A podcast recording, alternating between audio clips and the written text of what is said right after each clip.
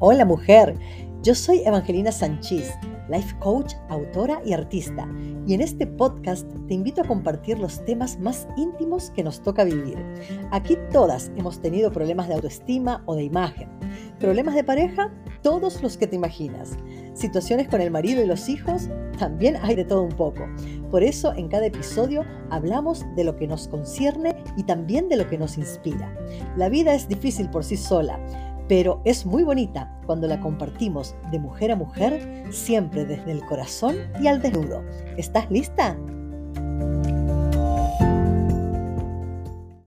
Hola mis queridas mujeres, ¿cómo están? Ah, yo les mando un saludo muy, muy cariñoso y quiero contarles que estoy súper, súper feliz porque el podcast Amándome al Desnudo sigue creciendo, de a poquito va teniendo más seguidoras y también más países lo van escuchando. Estuve fijándome un poquito en la estadística y ahora son 18 países donde se empieza a oír el podcast. Y eso a mí me llena de, profunda alegría y es la razón que me trae nuevamente a grabar, ¿no? Estamos acercándonos a final de año y la verdad yo he tenido una agenda tan, pero tan apretada que dije, tengo que parar y hacerle un espacio a la grabación del podcast para continuar con los episodios porque como saben, la semana pasada no, no posteé el, podcast en el, en el, momento ¿verdad? que correspondía. Pero trato de estar aquí, trato de estar aquí y de no abandonarlo porque ah, sé que, que esa es la única razón por la cual van a volver. ¿no? Si yo les sigo teniendo eh, material, un contenido de valor que ustedes, que ustedes puedan sacarle mucho provecho. Y el tema que les traigo hoy, eh, que el título ¿verdad? Lo, lo dice bien clarito, hazte un favor, perdona, quiero hablar ah, del perdón porque el perdón es un tema, como les dije en un episodio anterior, es un tema muy, muy importante. Es una de las cosas en, nuestra vida que necesitamos aprender. Eh, ¿Qué es el perdón? De, qué se trata esto? ¿Y por qué es tan importante perdonar? Entonces, yo quiero contarles que a mí el tema del perdón siempre me llamó mucho la atención. Ah, desde, desde la parte, ¿verdad? Vamos a irnos más bíblica, cuando a Jesucristo le preguntaron cuántas veces tengo que perdonar a mi hermano, ¿no? Que se supone em, eran, no sé si siete veces o una cosa así en aquella época que se decía, y el maestro le respondió que tenía que perdonar 70 veces. 70 veces 7 cada día, no, cada día de tu vida. Entonces, imagínate, ¿no? Para perdonar esa cantidad de veces al día, pues tienes que perdonar mucho, ¿no? Porque, eh, porque es mucho, punto, ¿no? Entonces, eh, me pareció, ¿verdad? Siempre muy, muy interesante este tema, especialmente porque cuando yo era joven me costaba mucho tanto pedir perdón como incluso perdonar. Yo cuando era más jovencita y muchas de nosotras habremos pasado por ahí, y si acaso hay alguna que todavía está muy varada con el tema de soltar y perdonar, este episodio es para ti, ¿ok? Eh, para todas esas que todavía están un poco lidiando con este tema. Eh, pero el tema de, de, perdonar, cuando yo era joven, como les decía, yo también tenía una tendencia muy, como podía llegar a ser un poquito vengativa y bastante rencorosa, pero por suerte la vida va pasando, la vida te va enseñando y uno va aprendiendo, ¿ok? Y eh, voy a hablarles hoy de, hay muchas maneras de, explicar el tema del perdón, ah, muchas. Yo, he escuchado diferentes personas y mm, lo explican de diferentes maneras y, todas las veces que, lo he escuchado me ha tenido sentido y me ha ayudado a entender y procesar internamente las razones por las cuales es importante, ¿verdad?, para uno pedir perdón, ¿no? Y, y yo quiero arrancar diciéndoles que el eh, pedir perdón, no, pedir perdón y perdonar, el, tema del perdón en general. ¿Y por qué es tan importante? Yo lo considero hoy por hoy, que lo entiendo mejor, en cierta medida considero que es un acto que aunque parezca bueno hacia la persona que nosotros perdonamos, ¿no? Aunque parezca bueno hacia el otro que yo le perdono algo, el perdón aunque sea para otro o aunque sea para una misma, en el final del día es un acto egoísta, porque, porque el perdonar propiamente me hace bien a mí, independientemente de que, de que una creyera que cuando yo le pido, le, doy el perdón a alguien, ¿verdad? Que me hizo un daño, como que yo le estoy haciendo un favor a esa persona en particular que me hizo el daño, especialmente si esa persona está arrepentida y me pide perdón, sí hay allí un, un tema de donde se puede cerrar, ¿verdad? Un capítulo donde, donde también le hace bien a la otra persona escuchar que ha sido perdonado. Pero en realidad el perdón siempre es un acto egoísta en el sentido de que la persona que se beneficia es la que da el perdón, la que saca de su corazón eh, el resentimiento, todas esas eh, eh, pensamientos negativos, toda esa energía negativa acumulada por una circunstancia X, cuando yo hago el acto de perdón, la persona que se libera soy yo. En realidad, eh, vamos a decir, es poco el beneficio para la otra persona porque muchas veces, y ahora yo voy a detallar un poco más en esto, nosotros necesitamos aprender incluso a perdonarlo, hacer este acto de perdón, hago un trabajo interno y perdono y podemos estar perdonando a personas que, por ejemplo, pueden, pueden que ya hayan fallecido. Entonces uno diría, ¿en qué le beneficiaría a alguien que ya falleció que yo perdone? Y obviamente, en teoría, nada. ¿Por qué? Porque volvemos a lo mismo. El acto de perdonar es algo que yo hago en el final del día para mí. Es a mí a quien le va a hacer bien y a quien le va a restaurar el alma. Y yo eh, en esta primera parte quiero mencionarles eh, que, estuve ah, un poco analizando, esto no lo escuché en ningún otro lugar, esto es un poco de un análisis que yo estuve haciendo de eh, cuál es, ¿verdad?, la, la, implicancia, o sea, si alguien me lo pudiera explicar de una manera, vamos a decir, cuál es la lógica de perdonar. Y yo encontré que hay unas cuantas cositas muy interesantes que tienen que ver con las leyes espirituales. Em, las leyes espirituales son, son leyes que trabajan y que funcionan, nosotros sepamos de ellas o no, conozcamos cómo funcionan o no, y les voy a poner un par de ejemplos. La ley de la gravedad es una ley universal, ¿ok? Y yo no necesito saber cómo opera, no necesito saber cómo funciona para saber que si yo me tiro de un primer piso voy a caer hacia abajo, ¿no? O si tiro, agarro una manzana de la mesa y la tiro, la manzana va a caer al piso. La ley de la gravedad hace eso y es una ley. Yo no la puedo cambiar por más de que quiera. Yo no puedo agarrar una manzana, dejarla en el aire y decirle, te quedarás en el aire y la manzana y pretender que la manzana no va a caer. Por la ley de la gravedad, la manzana siempre va a caer hasta donde llegue, ¿verdad? Y haga tope. Y así como la ley de la gravedad, existe la ley de la atracción, la ley de la acción, la ley de causa y efecto, la ley de la correspondencia, eh, la ley de la acción, la ley de,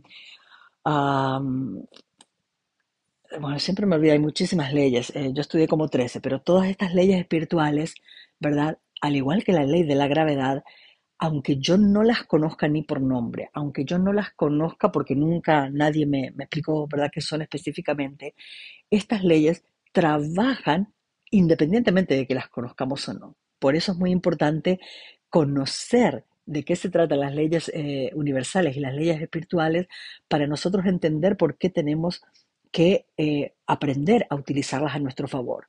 Eh, la, ley la ley de la unidad, yo les prometo que en un siguiente episodio voy a traerles un, esquema completo de las leyes universales y vamos a, desmenuzar un poquito de qué tratan estas leyes para que ustedes sepan un poquito mejor.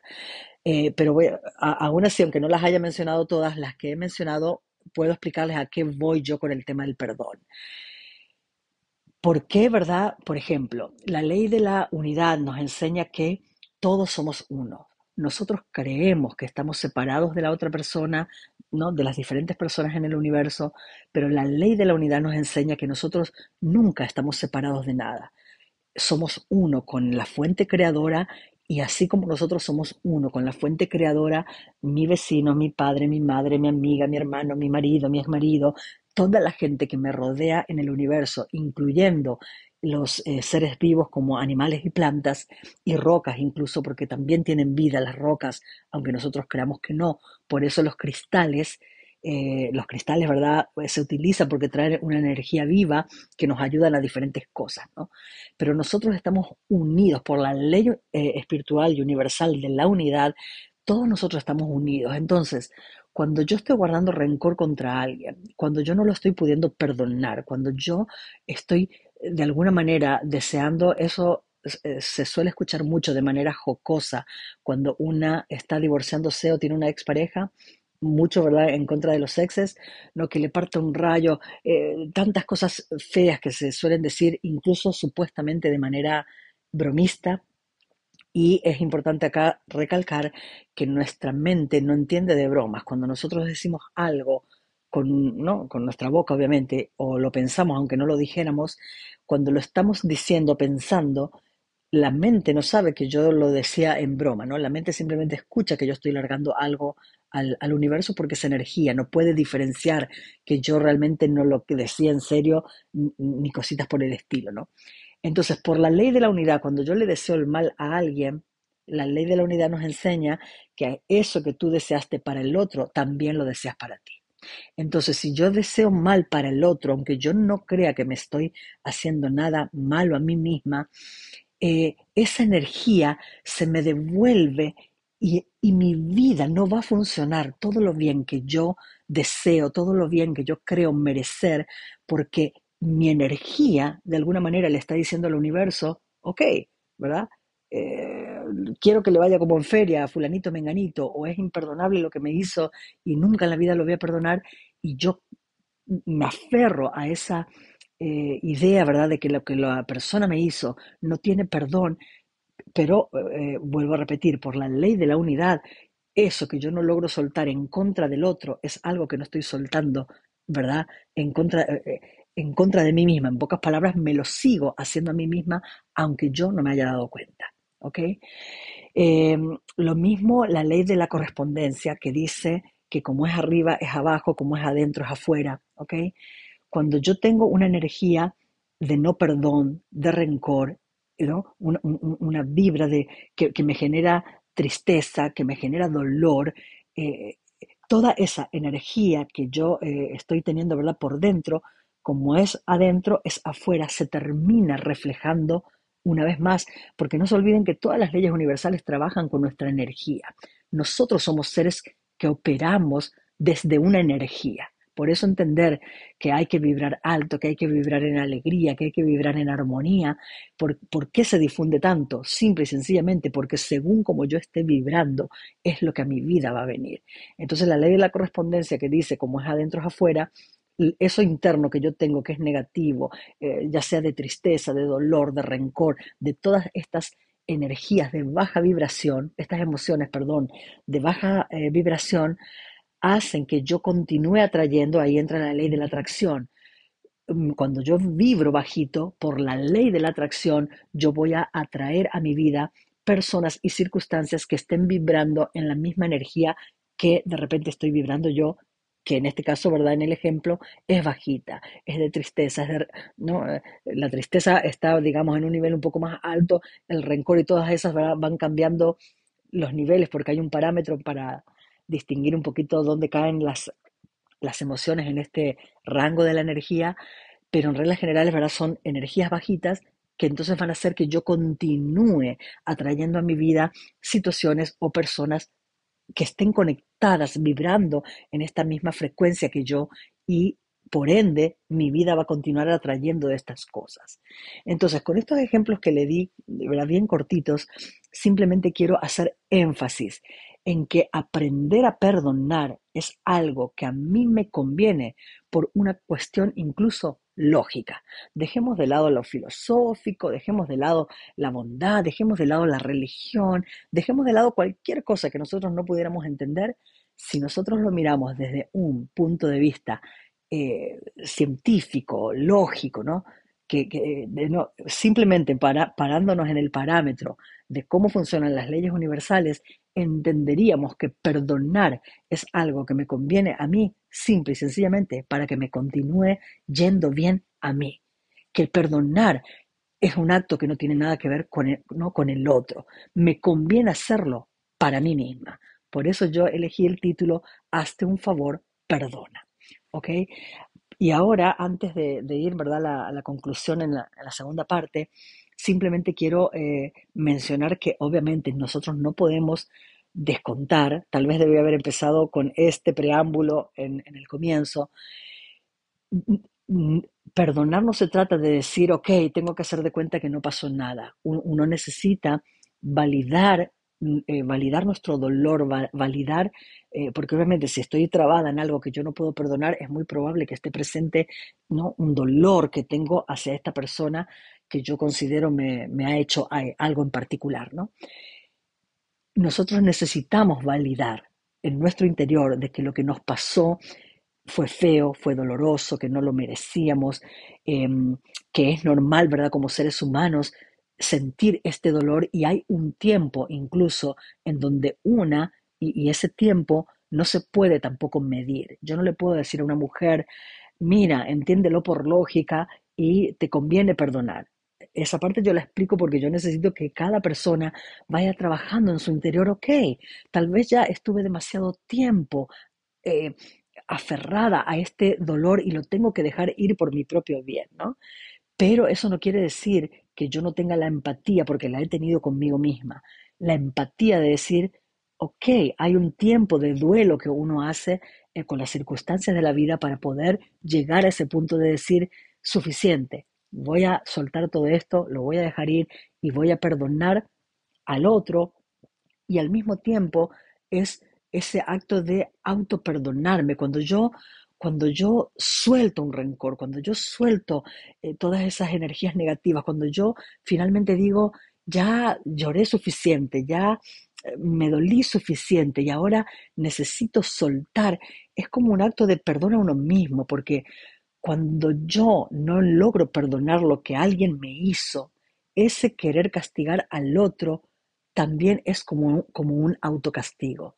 Yo me estoy autocastigando constantemente cuando recuerdo constantemente algo y esto eh, se, los, menciono porque eh, si, ya escucharon el episodio Todas Somos Uno, eh, que tiene por título Pro Choice o Pro Vida, yo hablo de una experiencia personal donde a mí perdonarme me costó muchísimo, muchísimos años de mi vida.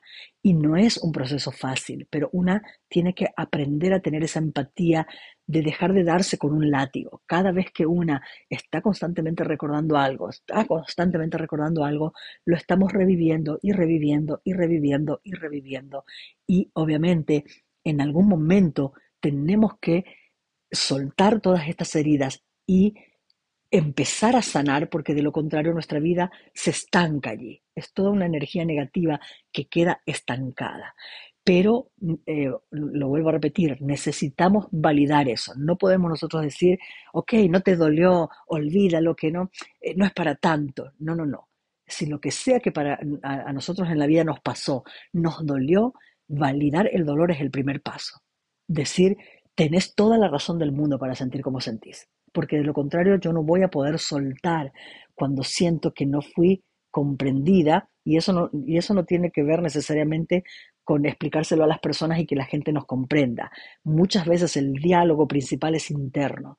Yo misma necesito decirme a mí misma, ok, es verdad que te lastimó, y llorar todo lo que necesites llorar y desahogar todo lo que necesites desahogar, pero a mí misma también en algún momento necesito darme una palmadita y decir, merece ser feliz, es hora de ir soltando.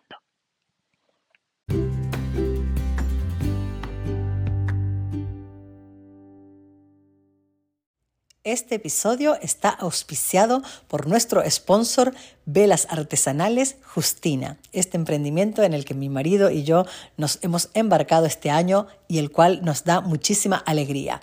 Ya tenemos ocho fragancias que son las que van a quedarse por ahora. No quiero crear más de ocho porque la verdad con esto tengo suficiente, pero estamos súper, súper felices que tenemos esta, estas velas en eh, dos tamaños eh, diferentes. Uno de tres onzas, que es el, más pequeñito, tres onzas aproximadamente, un poquito, un, poquito de más, un poquito de menos, y el tamaño más grande que viene con seis onzas eh, y media, casi siete onzas. Eh, son estos dos tamaños que estamos manejando de estas ocho fragancias que están espectaculares. Tenemos de todo. Fragancias de lavanda, eh, fragancias eh, de, de rosa mosqueta, fragancias de orquídea, una mezcla de todo. Yo les menciono aquí un poquito de las fragancias que hay. Hay fragancias de palo santo, de pachuli, de, de ámbar, de moss, de eucalipto, de menta, de mm, creme brûlée, uh, de, un montón. Tienen que ir, revisar la página. Eh, Obviamente no la van a poder oler a través de la página, pero yo les garantizo que las fragancias se van a enamorar y van a querer siempre venir y seguir comprando sus velitas para aromatizar sus ambientes o para hacer cualquiera de estos rituales que solemos hacer nosotras cuando estamos meditando o haciendo journaling y todas estas cosas que tanto nos gusta a nosotras las mujeres. Así es que, sin más, eh, les recuerdo que en la descripción del episodio les voy a dejar el enlace de la página web para que vayan y puedan revisar allí eh, toda, toda esta línea hermosa de la colección Nostalgia que estamos presentando y que con mucho cariño desarrollamos con eh, materiales de primera calidad que ayudan a la sustentabilidad del medio ambiente. Nuestras velas están hechas no solamente con muchísimo amor, sino que, como les digo, con material de primera calidad. Son de cera de coco, Em, con una mezcla de cera de coco con ah, cera de soja. Y no usamos parabens, eh, eh, no, sé cómo le decimos en español, pero es eh, parabens en, en, inglés.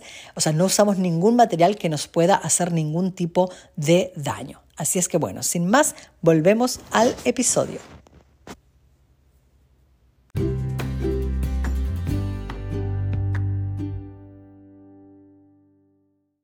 Y para concluir con el episodio, les quiero hablar de un eh, de una herramienta, ¿no? de un ejercicio que nosotros podemos hacer a la hora de perdonar que se llama el perdón radical. Y ahí voy a explicar un poquito, ¿verdad?, el, el perdón regular como nosotros lo entendemos versus lo que es un perdón radical. Un perdón regular es un, ¿no? Yo, yo lo mido por esto de que, supongamos, la circunstancia que me ocurrió es reciente, es nueva, lo, que sea que yo necesito perdonar. Una amiga que me traiciona, un marido que me traiciona, eh, una rencilla eh, que tengo, ¿verdad?, con la familia, cualquier circunstancia, ¿no?, que requiera de mi perdón, cuando algo todavía es fresco, es reciente, que yo no lo terminé o no sabía incluso cómo ir y sanar, ¿verdad? Incluso las heridas de la infancia. Por ejemplo, nosotros podemos ser adultos, que, fue mi caso, ¿no? Recién a los 43 años yo estuve, vamos a decir, expuesta y con entendimiento de saber eh, qué eran las heridas de la infancia y de qué se trataba, ¿no? Y entonces allí comencé todo ese camino de entender este tipo de cosas y de dar ese clavado hacia el, pasado, ¿no? Para ir sanando estas heridas. Entonces, las heridas de la infancia no son heridas nuevas, pero son heridas que se, que se mm, viven de alguna manera como si fueran nuevas cuando uno entiende, ok, en mi vida adulta ah, un montón de cosas me pasan por consecuencia, ¿verdad?, de heridas del pasado y si yo no las trabajo, obviamente volvemos a lo mismo, voy a seguir enredada en este tipo de cosas, ¿no? Entonces, hacemos ese trabajo de entender cuáles eran las heridas, de dónde venían, venían de papá, venían de mamá, porque cuando me hizo esto, cuando me hizo lo otro, uno empieza a recordar y entonces en ese momento la herida vuelve a estar como quien dice fresca mientras yo estoy haciendo mi trabajo de sanar y finalmente, ¿verdad? Perdono y dejo ir y empiezo ese trabajo y hasta que finalmente perdono, ¿no?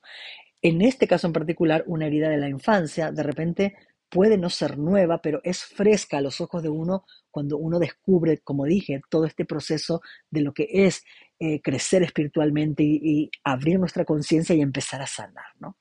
Pero también en esa, digamos, en esa categoría entran eh, heridas y circunstancias que nos parecen que son de alguna manera, como quien dice, muy, muy recientes en nuestra vida, ¿no?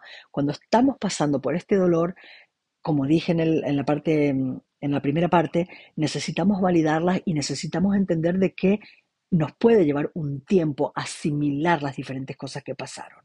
Y no le podemos poner un tiempo específico de decir, bueno, tres meses son suficientes, ya olvídalo. ¿no? O seis meses son suficientes, olvídalo, porque dependiendo del nivel de conciencia que tenga cada persona, puede que la persona le tome más tiempo, ¿verdad? A cada quien. Es como un duelo. Hay personas que superan más rápido la muerte de un ser querido y hay otras que se quedan varadas por muchos años, a lo mejor en un dolor, ¿verdad? Hasta que eventualmente tienen que dejarlo ir. Con el perdón es similar. Hay personas que puede que tengan la capacidad y la conciencia de decir, ok, esto ya, ¿verdad? Que se dan cuenta como quien dice por sí sola, esto ya no me hace bien a mí, lo voy a soltar y lo voy a dejar ir. Y hay personas que se quedan varadas mucho tiempo. ¿Ok? Entonces, el perdón radical, ¿de qué deviene? El, el perdón radical está dirigido para esas personas en donde, en donde, vamos a decir, el dolor, la circunstancia que ocurrió ya no es algo nuevo, ya no es reciente. Es la típica uh, mujer, no, quien, quien quiera que sea, ¿no? una mujer, un hombre, no importa, pero en este caso hablamos ¿verdad? de nosotras las mujeres, que se quedó varada con un uh, ex marido 20 años atrás y todavía sigue enredada en lo que el marido le hizo 20 años atrás, 15 años atrás, ¿no? 10 años atrás, que no vive feliz su vida porque quedó ahí varada con la amiga que un día, ¿verdad? No sé, la traicionó en algo y no logra soltar, no, no solo eh, terminó con la amistad, sino que no logra dejar el tema. Sigue varada allí porque fulanita de tal, menganita de tal, y sigo varada en el tema. ¿no? Eh, el perdón radical aplica para, para este tipo de circunstancias que uno dice, ok, ya no está dolida en, en ese momento de dolor, y, aquí voy a poner, eh, es metafórico, pero aplica porque lo van a poder entender bien. Cuando un ser querido fallece, no es ético ni es correcto decirle a una persona que está llorando al pie de un féretro, decirle, no te preocupes, la vida es así, mañana te vas a sentir mejor, ¿no? Porque en ese momento la persona está llorando una herida que, ¿cómo le puedes pedir que no llore sobre algo que esa persona no puede manejar? Está allí llorando al pie de un féretro. Pero de repente no es lo mismo acercarse a un amigo que uno lo ve llorando como si estuviera llorando al pie de un féretro cuando el féretro ya se enterró 10 años atrás. A ese amigo nos acercaríamos y le diríamos, yo sé que te dolió mucho la muerte de tu papá o de tu mamá o de tu hijo, ¿verdad? Pero necesitas, ¿verdad? Eh, mirar más adentro y necesitas sanar y necesitas soltar esto porque te está haciendo daño en la vida, ¿no? Cuando ya pasa mucho tiempo, el dolor que fue justificable en un momento deja de ser justificable. ¿Por qué? Porque ese dolor ahora está haciendo un daño a la persona que si no aprende a soltarlo, obviamente ese daño repercute a todo, repercute a la familia, a las áreas, porque es algo que, que se expande, como dije, somos energía. Eh, mi em, emoción negativa que yo tengo en mi interior y que no la estoy soltando, permea todo. Y volviendo al, ejemplo de una mujer que, por ejemplo, no perdona a un ex, lo permea todo porque le hablan mal del padre a los hijos, le hablan mal del padre no, a, a todas las personas que le rodean. Y díganme ustedes si alguna vez no se toparon con alguna persona que de repente está varada en algo del pasado, que constantemente solamente habla de ese pasado, de lo que me hicieron, eh, de, lo que me hizo, de esto y del otro, y díganme si una misma eh, no es como un repelente, me quiero alejar de esa persona porque su vibra no llega un momento que molesta. E, entonces, ese nivel de estancamiento requiere del perdón radical. Y el, perdón radical lo que dice es, ya no es hora de analizar si lo que te hizo está esto, lo otro, porque ¿no? Eh, a lo mejor ya esa persona lleva muchísimo tiempo, incluso se lo han explicado 20 mil veces y no lo ha entendido. Entonces el perdón radical es simplemente de entender, yo necesito dejar esto porque no me hace bien a mí la actitud que estoy teniendo con relación a esto, necesito soltarlo y no volver atrás a tratar de desmenuzar si estaba correcto, si no estaba correcto, eh, si él tenía razón o si yo tenía razón. Eh, no, ya no se trata de volver a, como quien dice, a querer reabrir una herida que cauterizó, el, el, tiempo hizo que la herida ya ni siquiera es lo que duele, lo que, lo que queda allí varado es una actitud que tiene la persona de simplemente volver hacia atrás y volver hacia atrás sobre lo mismo y es muy probable que, no lo, que, que una persona, ¿verdad? no solo esté varada de esa manera con esta cuestión en particular, sino que puede que esté varada en muchas otras eh, cositas de su vida bajo esa misma dinámica, ¿no? De, de, no soltar y de volver al pasado y de volver atrás sobre lo mismo, sobre lo mismo constantemente, ¿no? Entonces, el perdón radical es decir, ok, ya voy a poner de mi parte y simplemente lo voy a soltar, lo voy a dejar ir y voy a dar este asunto, ¿verdad? Carpetazo y lo doy por concluido porque no tiene ningún sentido seguir varada en este tema.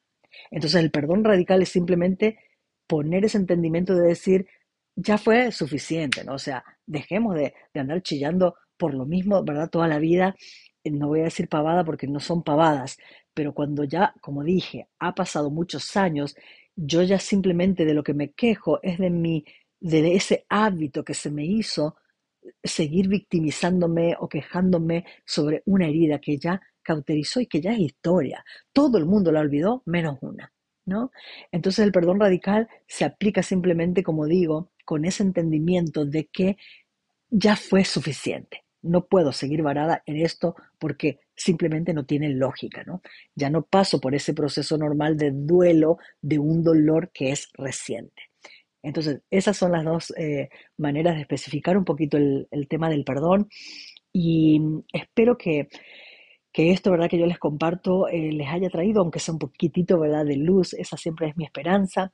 Si quieren eh, saber un poco de este tema del perdón de una manera más entretenida, les recomiendo muchísimo y ampliamente eh, que adquieran la novela que yo escribí, mi primera novela que publiqué en el año 2020, se llama El secreto de las flores y es una historia fascinante inspirada en un hecho real que después yo obviamente le puse unos condimentos ficticios, eh, pero sí fue inspirada en un, en un hecho real donde, donde envuelve infidelidad, obviamente eh, por las cuestiones de infidelidad pues vienen, vienen los odios, los rencores y las venganzas en este caso, y en donde es, todo este, este cóctel ¿no? de, de estas emociones densas hacen que se arme una historia bien, bien interesante donde la protagonista eh, necesita entender los procesos de lo que le está a ella tocando vivir, porque simplemente ella pierde pierde su hijo y pierde todo en este contexto de odio y rencores que hay en la, en la novela y ella necesita reconstruirse nuevamente y en ese proceso necesita entender qué fue su vida y cómo aprender a soltar y perdonar en general, porque obviamente lo que le pasa a ella no es sencillo de digerir, ¿no? No, les quiero espolear la, la novela, por eso no, no, les doy tantos detalles, pero se las recomiendo porque esta novela habla de este tema que tiene que ver con el perdón y de una manera hiper entretenida te muestra las dos caras de la verdad. O sea, las dos caras. Te muestra la cara de la persona que comete un error y necesita ser perdonada y auto perdonarse y que tiene una vida compleja, pero que en, en el transcurso de la, de la historia, ella va aprendiendo muchas cosas y te muestra también la cara de la persona que queda varada del otro lado, con el rencor, con el no querer perdonar y cómo esa vida se desarrolla de, también por consecuencia de cómo cada quien va vibrando sus energías, ¿no? Entonces es una novela que yo la recomiendo muchísimo para entender un poquito más a fondo de la dinámica del perdón y, de por qué obviamente es importante eh, perdonar y autoperdonarnos. Ah, nuevamente la novela se llama El secreto de las flores y de todas maneras le voy a dejar el enlace con las notas del episodio para que si quieren ir y mirar un poquito de qué se trata, eh, tengan ahí el clic al alcance de un dedito. Las quiero un montón, les deseo una excelente semana y eh, que continúe, que continuemos amándonos de mujer a mujer e inspirándonos, eh, siendo verdad motivo de inspiración las unas con las otras. Hasta la próxima semana. Bye bye.